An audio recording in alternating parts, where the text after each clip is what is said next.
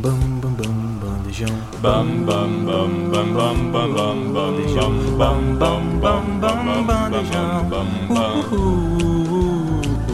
bam bam bam bam bam bam bam bam bam bam bam bam bam bam bam bandejão. Bandejão 104.7. Muito boa tarde para você que sintoniza na 104.7 Rádio Universitária Bandejão.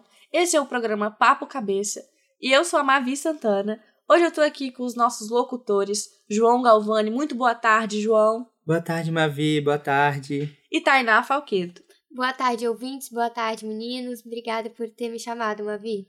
E com a proximidade do final do ano e da reta final dos estudos, nós do programa Papo Cabeça decidimos falar um pouco das nossas experiências como estudantes, é, prepara nos preparando para o Enem, que é uma prova tão importante que acontece por volta de novembro todos os anos. Bom, com a proximidade das datas fica mais difícil conter insegurança e ansiedade, isso é óbvio, principalmente depois da pandemia da Covid-19 que afetou a saúde mental de várias pessoas e as escolas não estavam preparadas para o ensino completamente remoto. Com o fim da pandemia, foi preciso recuperar o conteúdo perdido, o afastamento e lidar com a evasão escolar. Mas desde a implantação do novo ensino médio em 2022, o cenário de educação intensifica essa sensação de insegurança em todos os estudantes. O novo ensino médio foi aprovado pelo governo de Michel Temer em 2017 e entrou em vigor em 2022, sob o governo de Jair Bolsonaro. Uma das principais críticas ao novo modelo são as mudanças na carga horária, que diminui a quantidade de horas para a formação básica, ou seja, matérias regulares como português, matemática e história, e a inclusão de disciplinas optativas. Com a crítica de professores, alunos e especialistas em educação, o presidente Lula revogou o calendário de implementação do novo ensino médio em um projeto de lei que foi enviado para o Congresso propondo mudanças no modelo. O ministro de Educação, Camilo Santana, também confirmou que até o ano de 2024 não haverá mudanças no Enem. E cabe lembrar que sem essa definição, os projetos pedagógicos das escolas acabam ficando muito diferentes, principalmente se compararmos as escolas públicas e as escolas particulares. Para as escolas particulares é muito mais fácil se adaptar a tantas mudanças do que nas escolas públicas, o que aumenta, assim, as desigualdades entre as instituições. E é importante a gente, como o João disse, ressaltar esse abismo que existe entre os colégios particulares e os colégios públicos, né? Porque uma pessoa que estuda em colégio particular acaba tendo um ensino com mais de forma mais incisiva, preparando para o Enem do que um colégio público. É importante a gente reconhecer isso. E aí é muito interessante a gente começar a falar também de algumas das nossas experiências, né? Agora a gente está vendo aqui que chegou alguns estudantes da feira de profissão. Sejam bem-vindos. Vocês vão aparecer no nosso programa da Rádio Bandejão. E a gente falar um pouco sobre o Enem, que é um tema muito caótico. Todos nós passamos por isso. E assim, eu sei que cada um passou pela sua dificuldade ou não. E falar sobre esse tema que às vezes dá muita dor de cabeça no estudante. E para realizar o sonho, né? Você precisa passar pelo Enem para realizar o sonho. Exatamente. E no final do programa a gente vai trazer também algumas dicas de como você pode se preparar melhor para essa prova. O terceiro ano do ensino médio acho que é o mais temido, né? Porque é esse momento que todos os professores falam de Enem. Não tem uma aula que você consiga ir para a escola, né? Sem ouvir falar na, no temido vestibular. Então, toda matéria que o professor está passando no quadro, ele fala, ah, isso vai cair no Enem. Sempre te relembrando que no final do ano você vai ter que ficar quatro, cinco horas sentado numa mesa fazendo uma prova que vai decidir muitas vezes o seu futuro, né? Porque infelizmente no Brasil a gente vive num país muito desigual, então muitas pessoas só têm a oportunidade de mudar de vida através do Enem entrando numa universidade pública. Exatamente, Tainá. E o Enem é uma prova que mexe muito com você em vários sentidos. O, o psicológico conta demais do, no dia da prova, às vezes até mais do que o conteúdo em si, porque se você não estiver bem da cabeça, você não consegue fazer uma boa prova. Se você não conseguir controlar o seu psicológico ali para se concentrar, para fazer uma prova tranquila, é, fica muito mais difícil. E se a gente for analisar as questões da prova do Enem, não são questões absurdas de serem feitas, mas pela quantidade de questões em um só dia, são 90 questões, né? 90 questões no primeiro dia, mais redação, é uma prova extremamente exaustiva.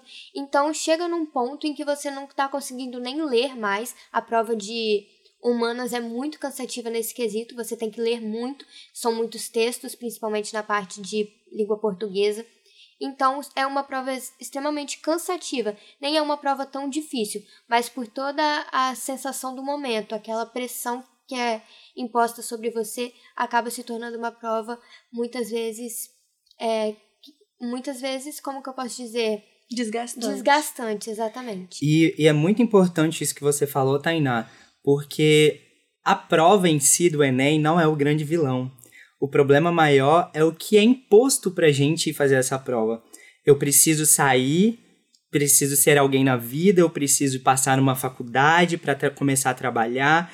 E assim, muitas pessoas acredito que têm esse privilégio ainda de fazer um pré-vestibular, consegue estudar, consegue se dedicar dependendo do curso que ele quiser, esses cursos que nós chamamos cursos de elite, né, que é medicina, engenharia, direito.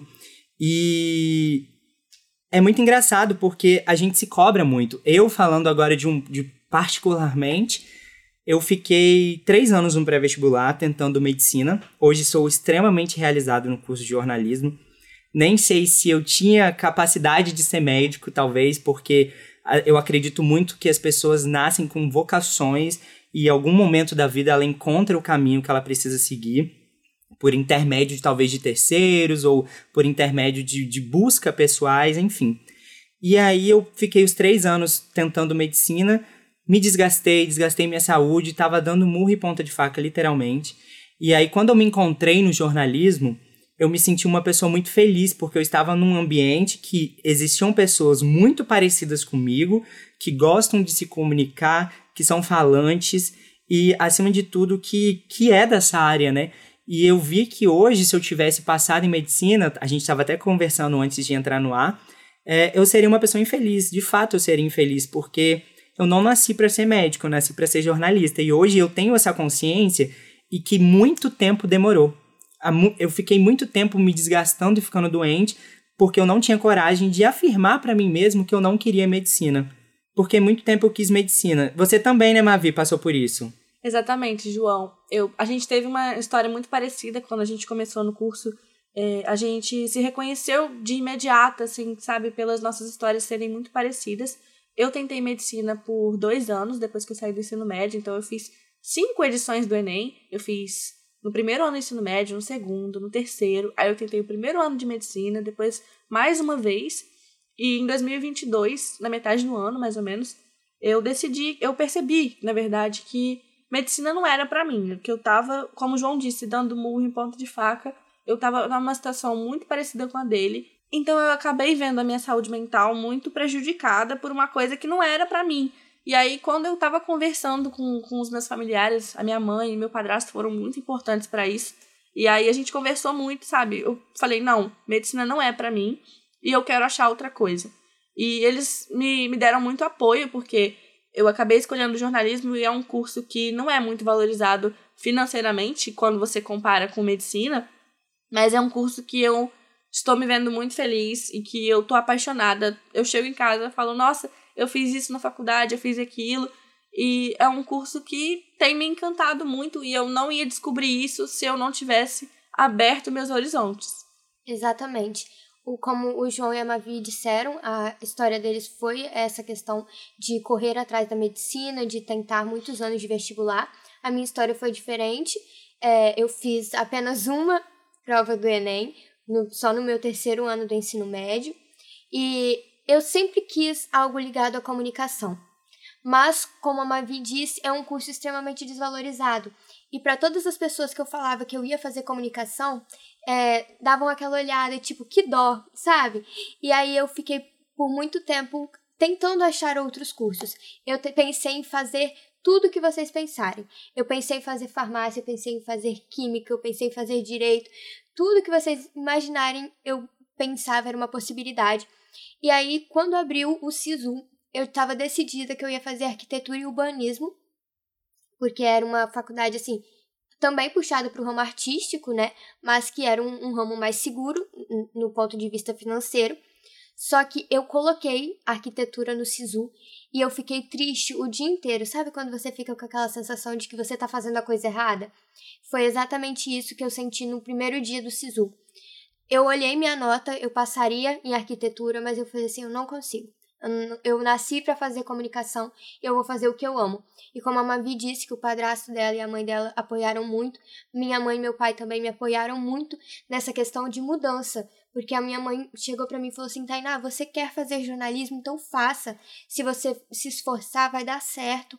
E eu sei que é muito difícil, é realmente uma profissão desvalorizada, mas se a gente realmente tem um sonho, eu acho que vale a pena a gente ouvir nosso coração, porque status, dinheiro, como o João estava falando no início da, da gravação, não vale a nossa saúde e nossa felicidade. E é muito importante você tocar nesse assunto, Tainá, porque de fato foi uma coisa que eu passei. No fim, assim, dos anos. De, no fim do ano passado, eu fiquei muito doente, assim, doenças físicas mesmo apareceram por causa do psicológico. E aí eu lembro que uma colega minha, uma amiga minha, virou para mim e falou assim: João, não deixe o seu sonho virar um pesadelo. E isso me tocou, isso foi muito forte para mim. E aí eu sempre que eu tenho oportunidade de falar com, os, com as pessoas que estão no ensino médio sobre o que querem fazer da vida, qual o caminho tomar, porque de fato somos muito novos para escolher o que a gente quer fazer para nossa vida futura, né? Com 18 anos você tem que escolher seu futuro. Imagina isso, que, do, que loucura, isso acontece. Sim. E aí, é, eu sempre tenho, eu sempre converso com os meus amigos e falo assim: você quer mesmo medicina? É medicina mesmo? Vale a pena você sofrer, se desgastar? Se, se valer a pena, se no fundo for isso que você quer, ótimo, vai atrás do seu sonho. Mas se no fundo tiver uma incerteza e você sai, se você sabe que tem aquela incerteza, ouça o seu coração, vá para o outro lado, recalcule a rota, porque é muito importante, é, no fim das contas, você se ver. E por mais que, como a Tainá disse, que é uma profissão desvalorizada, mas a, o dever cumprido e a alegria de você estar naquilo que você gosta, que brilha os seus olhos, é o que faz toda a diferença no final do dia. Com certeza, João. E eu acho que é importante também a gente ressaltar que a, quando a gente fala que quer fazer medicina, as pessoas têm uma, uma reação muito específica. É, você vai ter dinheiro, você vai, vai ter que estudar muito. Tem uns estereótipos muito bem formados. Eu, eu vivi isso. E aí você. As pessoas acabam colocando uma expectativa muito grande. E aí você não passa, e as pessoas estão assim, ai, não passou ainda. É, vai fazer o quê? Vai desistir? Não vai? E fica nessa, nessa questão e acaba tendo uma cobrança tanto interna quanto externa e isso te prejudica muito também, porque as pessoas ficam, ai, mas será que vale a pena tentar mais uma vez? Será que não é melhor tentar uma outra coisa? E ao mesmo tempo que as pessoas incentivam, elas meio que desestimulam, né? E é uma cobrança muito, muito específica. E até que ponto também é importante você que está ouvindo, que vai fazer o Enem, analisar. Até que ponto isso é um sonho seu e até que ponto isso é um sonho que as pessoas começaram a sonhar com você e você acha que aquilo é seu, mas na verdade não é. E aí, agora falando, voltando um pouquinho para a prova, para o Exame Nacional do Ensino Médio, que vai acontecer agora em novembro, nós vamos. É muito válido a gente ressaltar que saímos agora de quatro anos de governo Bolsonaro e agora nós estamos no primeira edição do Enem do novo governo Lula. Ou seja, muita coisa pode mudar em relação a questões, ao banco de questões, é, a em relação a, ao tema da redação. Por quê? Nos quatro anos do governo Bolsonaro, nós tivemos temas de redações muito amplos. O do ano passado foi o que mais se configurou para as minorias sociais, que foram das comunidades tradicionais. Só que mesmo assim você não conseguia ampliar para falar sobre o Estado, para falar sobre o que essa população sofre. Falamos agora de marco temporal, inclusive, ouçam esses podcasts do Papo Cabeça, porque eles são importantíssimos como repertório para o Enem. Então volte aí alguns episódios e ouça esses, esses episódios do Papo Cabeça. E aí a gente falando sobre a redação do Enem, esse ano tem umas apostas muito grandes sobre é, as redações serem mais abertas e voltadas de novo, como era antes, às minorias sociais. Então, assim, mais para o final a gente separou alguns temas para a gente dar um spoiler aí, que eu conversei com meus professores de redação, que dão aulas de redação há muitos anos aqui na Grande Vitória, e perguntei quais eram as apostas deles para esse ano. E mais ao final a gente vai dando essas dicas. É isso aí, João. Então fiquem até o final que vocês não podem perder as nossas dicas. A pressão social acerca do Enem, final do ensino médio, ingressar numa faculdade, principalmente numa federal, torna ainda mais assustador para os adolescentes decidirem o que eles realmente querem para o seu futuro. Por isso, é importante lembrar que uma nota não te define. Então é importante ressaltar que não é para você se cobrar tanto. Tem muitas outras questões além de raciocínio na prova do Enem, como a gente falou aqui, o Enem é principalmente uma prova de resistência, uma prova de que você tem que ficar cinco horas sentado, lendo muitas questões, pensando muito. Então, realmente, gente, o Enem é uma prova de resistência. Então, não define sua capacidade em uma prova em um dia que você pode amanhecer mal, até pelo seu psicológico, porque você passa um ano inteiro esperando por um único dia. Então, é muito difícil, realmente. É muito legal você tocar nesse ponto também, Tainá, porque eu lembro que uma das edições que eu fiz do Enem, eu fiquei muito desesperada, foi no meu terceiro ano do ensino médio. Eu fiquei muito desesperada no primeiro dia, porque eu achava que a minha redação não estava boa, eu achava que eu não tinha ido muito bem. E eu tive uma crise de ansiedade bizarra, eu saí da prova ligando para minha mãe chorando. E aí, no segundo dia de prova, eu já tava com aquilo na cabeça. Nossa, por que, que eu vim fazer o segundo dia de prova se a minha redação não tá boa? E eu aqui com aquilo na cabeça. E aí eu fui muito mal no segundo dia de prova. E aí quando saiu a nota, eu tinha tirado 900 na redação. E aí eu fiquei muito chocada. Eu falei, caramba, era para eu ter confiado em mim. E aí eu fico pensando, cara, se eu tivesse realmente acreditado que eu tinha feito uma boa prova, o segundo dia de prova poderia ter sido muito melhor e eu poderia ter passado naquele 2020. E aí eu Era acho saúde que mental o tema, né? é, é muito importante a gente pensar que isso não te define. Sabe? Fez o primeiro dia de prova, esquece.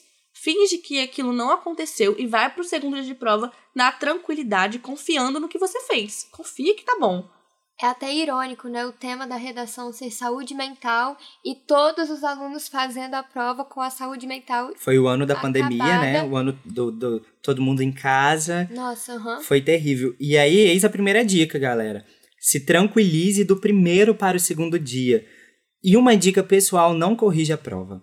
Não corrija a prova, deixa essa prova na gaveta e corrija só quando sair o gabarito oficial. Nem corrija com extraoficial também. Muita gente tem ansiedade para ver quantos acertos, quantos erros, e aí acaba que cai nessa, nessa peleja que a Mavi passou, de querer tentar saber o quanto como tirou, e aí ficar mal no próximo, no próximo final de semana.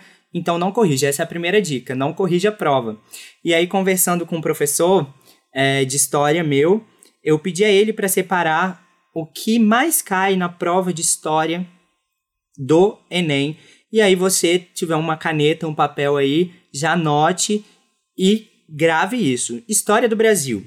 Segundo reinado, período colonial, era Vargas, patrimônio histórico cultural, e é o que mais cai aí em história do Brasil, gente. De acordo com ele, é o que mais cai, e aí você vai abrindo o leque dentro dessas matérias. Na história geral, Revolução Industrial, Idade Média e as grandes navegações. Se foque nisso. É uma prova de muita leitura, mas a maioria das vezes o que, tem, o que vem no texto para responder aquela questão, ele te induz a alguma coisa. Então, assim, preste muita atenção na interpretação.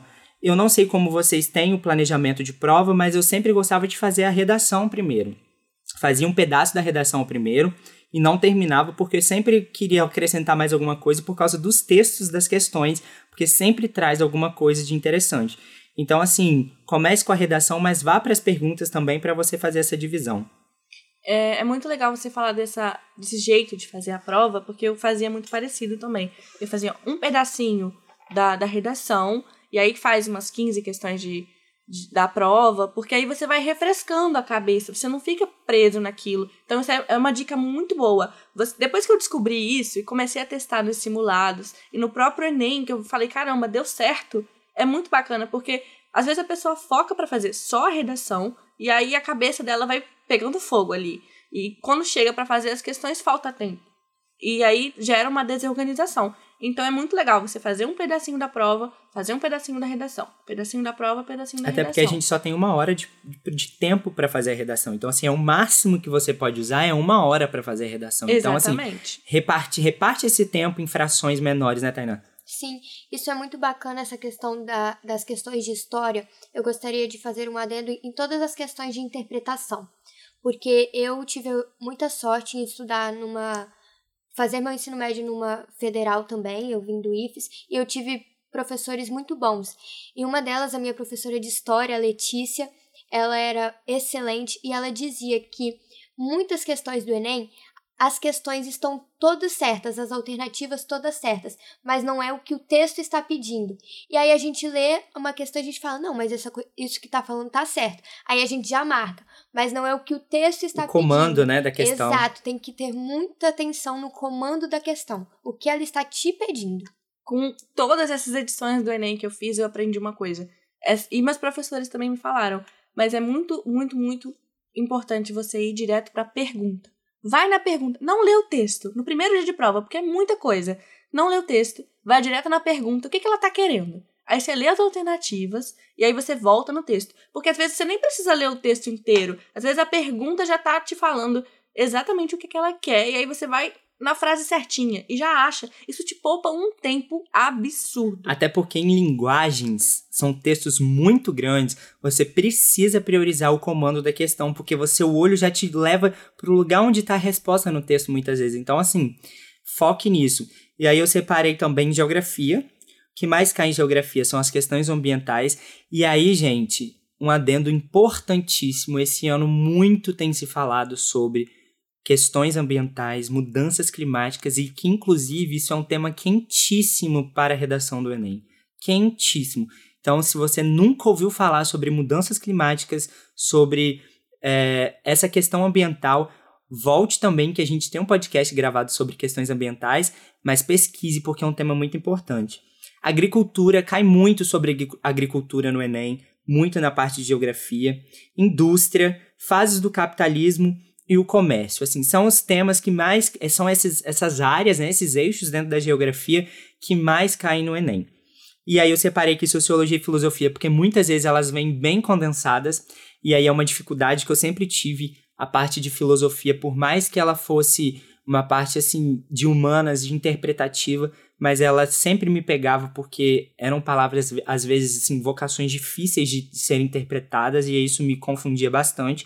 Mas assim, movimentos sociais, correntes teóricas, cidadania, a filosofia antiga, né, que é a socrática, pré-socrática ali, onde fala sobre os maiores filósofos de todos os tempos, a filosofia moderna e a filosofia política. Então, assim, a filosofia política beira essa parte da, da democracia, onde nasceu a democracia, o berço, né, Grécia. Então, assim, estude bastante. E aí, depois a gente traz mais algumas dicas para vocês sobre é, questões. E se eu puder, Mavi, vou até falar de uma vez em relação à redação que eu perguntei à minha professora. Tive com aula com ela três anos, né, no pré-vestibular. E eu perguntei, mandei mensagem para ela ontem e falei assim: quais os temas que você acha que mais podem ser que caia no Enem esse ano, assim, os temas mais quentes que pode ser caído? E aí ela me citou alguns. E aí, levando em consideração que este ano é o primeiro Enem no governo Lula, então isso muda muito a configuração da prova em relação às minorias sociais, em relação à cidadania, o que a gente não teve no governo Bolsonaro, esse desgoverno. Então, assim, ela me citou meio ambiente, mudanças climáticas, né? O desafio do uso em excesso da inteligência artificial, isso está muito em alta. A inteligência artificial vindo e tomando conta, né? A gente brinca do chat GPT, mas assim, essa, essa questão tem, muito, tem muita atualidade, só que vale lembrar também que em 2018 caiu sobre algoritmos, então pode ser que esteja bem perto, assim, essa questão de inteligência artificial e, e algoritmo. É, violência nos estádios, muito tem se falado sobre violência nos estádios também, racismo, violência é, com os jogadores, homofobia, então assim, pode, pode ser um tema que agora nesse governo entra em pauta, a dificuldade para a doação de órgãos no Brasil. A gente vem aí de uma sequência de, de histórias sobre doação de órgãos, principalmente o Fausto, né? Agora é bem recente. Mas assim, essas, essas, essas dicas de redação do Enem é se caso você não tenha ouvido nunca falar pesquise, crie repertórios, vá atrás de frases, é, para você ter no mínimo um repertório para começar sua redação do Enem, que se esses forem o tema. Falando um pouco da redação, como o João já estava falando, a redação é, sempre foi a minha parte preferida, tanto é que eu acabei escolhendo jornalismo, mas é, se você não sabe do tema, lê muito bem os textos base, porque ali você pode realmente não saber de nada, mas você já consegue dar uma rebolada ali e já saber mais ou menos o que fazer. Você não pode usar diretamente as citações do texto base, mas você pode manipular aquilo, sabe? Por exemplo, uma vez eu lembro que tinha um dado numérico e aí eu peguei e somei aquilo e fiz em média tanto. É uma coisa que você pode fazer. Você usa do texto base e aquilo enriquece a sua redação, sobe a sua nota e sobe a sua nota final também. Então, às vezes você não sabe nada do que está acontecendo, porque é um, é um tema surpresa, entendeu? Você pode ter uma expectativa, mas é sempre um tema surpresa. Então, você sabe mais ou menos o que, que você pode fazer. Uma coisa que eu gostava muito também era sempre começar a introdução da minha redação com coisas que eu estava mais acostumada a lidar. Por exemplo, eu gostava de lidar com séries, filmes, livros, música. O universo cinematográfico é muito amplo. Sim, exatamente. E aí isso enriquece tanto, tanto, tanto a sua redação, porque eu nunca gostei de usar a frase filosófica porque eu nunca lembrava o filósofo. Às vezes eu lembro a frase, mas eu não lembro o filósofo. Então é melhor nem usar, porque você vai colocar alguém que você não sabe o que está falando. Então aí é uma, uma dica muito legal você começar a usar com coisas que você está mais acostumado a lidar. Sabe, se você, para você é mais confortável usar cinema, livro, música. música, então vai nessa, sabe? Sempre tem uma música legal para poder usar. Por exemplo, se falar de crise hídrica, exemplo bobo, você pode muito bem usar Asa Branca. É um clássico que vai levar sua nota lá para cima, sabe? Então você tem que ir certeiro no que você tem certeza, sabe? E como João disse, é muito importante porque a redação geralmente traz temas quentes. Então é muito importante que a gente fique antenado nas notícias. Eu sempre puxo uma sardinha aqui para o jornalismo, mas eu acho muito importante a gente se antenar nas notícias atuais. Então, gente, uma dica que eu dou é pegue seu Instagram, siga os jornais principais aqui do Brasil, siga CNN, G1, é, o próprio a própria TV Gazeta aqui do Espírito Santo, porque ajuda a gente a ter um repertório de notícias e, de saber o que está acontecendo no Brasil, porque por mais que não seja o tema específico, você pode puxar algum assunto e conseguir trabalhar bem com, com isso. Mas é claro que, é, falando agora em Instagram, eu acho muito importante depois a gente reforçar que o tempo livre também é muito importante. Apenas estudar e colocar toda a sua pressão, é, todos, todas as suas forças só no estudo, acaba te prejudicando. Todo mundo precisa de lazer, né? Exatamente, todo mundo precisa. Então, sair um domingo com a sua família, almoçar junto com a sua família, meia hora, uma hora de estudos não vai reprovar ninguém, entendeu? Então, eu acho muito importante ter esse momento de colocar o pé no chão e ter certeza que você está vivendo sua vida, porque a sua vida está correndo. Não, você não vai começar a viver só quando você passar no vestibular, né? Você está vivendo agora. Então, eu acho muito importante a gente frisar isso. E aí, Tainá, como você disse, é muito importante a gente prestar muita atenção nesse, nesse tempo que a gente tira para dar uma descansada, uma respirada. Porque exatamente, tem gente que acha que ah, eu vou estudar 12 horas por dia e isso vai me, me ajudar de uma maneira muito forte. Mas na verdade, não. Você acaba que não. Chega umas horas assim de estudo que você não está absorvendo mais nada. E aí entra o perigo dos energéticos, do excesso de energético, excesso de café, que isso faz muito mal para sua saúde, porque isso é muito comum também entre os estudantes, né? De emendar, estudar de madrugada e um desespero. E não, não é assim. Não é para isso, sabe? Não, não tem necessidade. Eu tenho muito orgulho de, desde quando eu saí do meu ensino médio, eu sempre volto à minha escola, que eu estudei ensino médio no interior de Afonso Cláudio, para dar um aulão de redação antes do Enem. E esse ano eu fui, como de costume, né? E eu sempre levo dicas do que eu vivi, né? Assim, eu fui um estudante de escola, eu fui um estudante de escola pública, eu sei o que é a realidade da escola pública. Então, assim, eu entendo a importância de pessoas que já passaram por esse processo entregar aquilo que você construiu e que o que você construiu ajude a construir também outras pessoas. E aí uma dicas, né, de redação que eu sempre levo é em relação a frases, né? Esse Tainá falando de filme, eu ano passado comecei com com o filme Tainá. Uhum. Falei, é, iniciei minha redação falando sobre o filme Tainá. E assim, eu sempre tenho é, repertórios coringas que eu posso usar em todos, que eu podia usar em todas as redações. Gilberto de Menstais, Cidadão de Papel, que fala sobre leis, né? aplicabilidade. Sempre falava sobre Emily Durkheim, sobre a coesão do corpo social. Esses são, são, são filósofos e são teóricos que pensam e escrevem que cabem em todas as redações. Tem também o, o Bauman com, com modernidade líquida, líquida que dá para usar super. É claro que você não vai encaixar é, frases filosóficas em absolutamente qualquer tema, mas sempre tem uma que você pode ter como carta na manga. Theodor Adorno, que fala que a educação ela emancipa o cidadão. Então, assim, olha isso, a, a, educação é emancipatória. Isso você pode usar em muitas ocasiões, em muitos, não só em educação. Você pode. Até porque, gente, uma dica. Coloquem educação em qualquer tema. Você consegue envolver as pessoas em qualquer tema. E a gente chegando no final agora, se você, né, a gente pode abrir para algumas as últimas diquinhas, porque nosso tempo tá acabando, né, galera? Foi muito bom falar sobre o Enem, né? Foi muito bom. Eu acho que é um tema muito importante. É um tema que a gente acaba se empolgando um pouco, porque a gente, como tem uma experiência é, na prova, a gente acaba falando assim: nossa, eu quero te ajudar, sabe? Eu, eu não quero que você passe o que eu passei. Então é muito legal a gente poder estar tá aqui falando da nossa experiência e da oportunidade que a gente teve. Mas uma dica muito importante também é levem água levem lanchinhos leves, sabe? Se você sabe que, que tem certas coisas que você come que você não se sente tão bem depois, não leva. Leva uma fruta, um lanche mais leve, é, em embalagens transparentes de preferência, se não for nada lacrado. Se você for levar um sanduíche, leva numa embalagenzinha transparente, porque pode ser que dependendo que seja barrado, né? É, dependendo do monitor, ele pode barrar. Então, é muito aten muita atenção nessas horas do lanche que você for levar.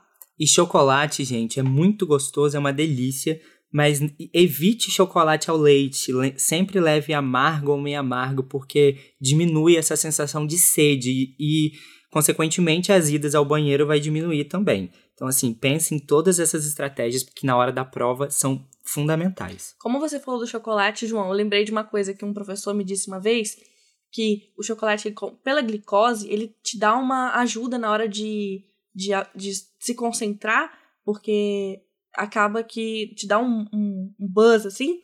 E é muito legal você levar também, só que evita a quantidade de, de açúcar para não ser demais, né?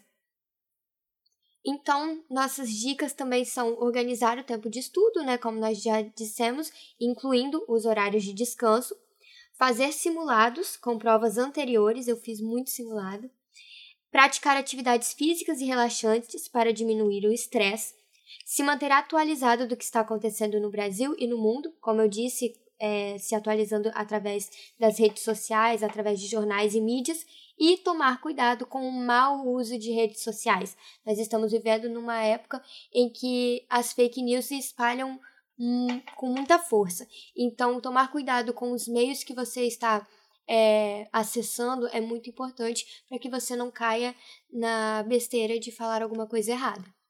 E assim, gente, finalizando assim minha fala, dizer que agora é o momento de colocar o pé no freio, que você tinha que estudar, você já estudou, agora você não consegue aprender mais nada, é só revisar o que você já aprendeu.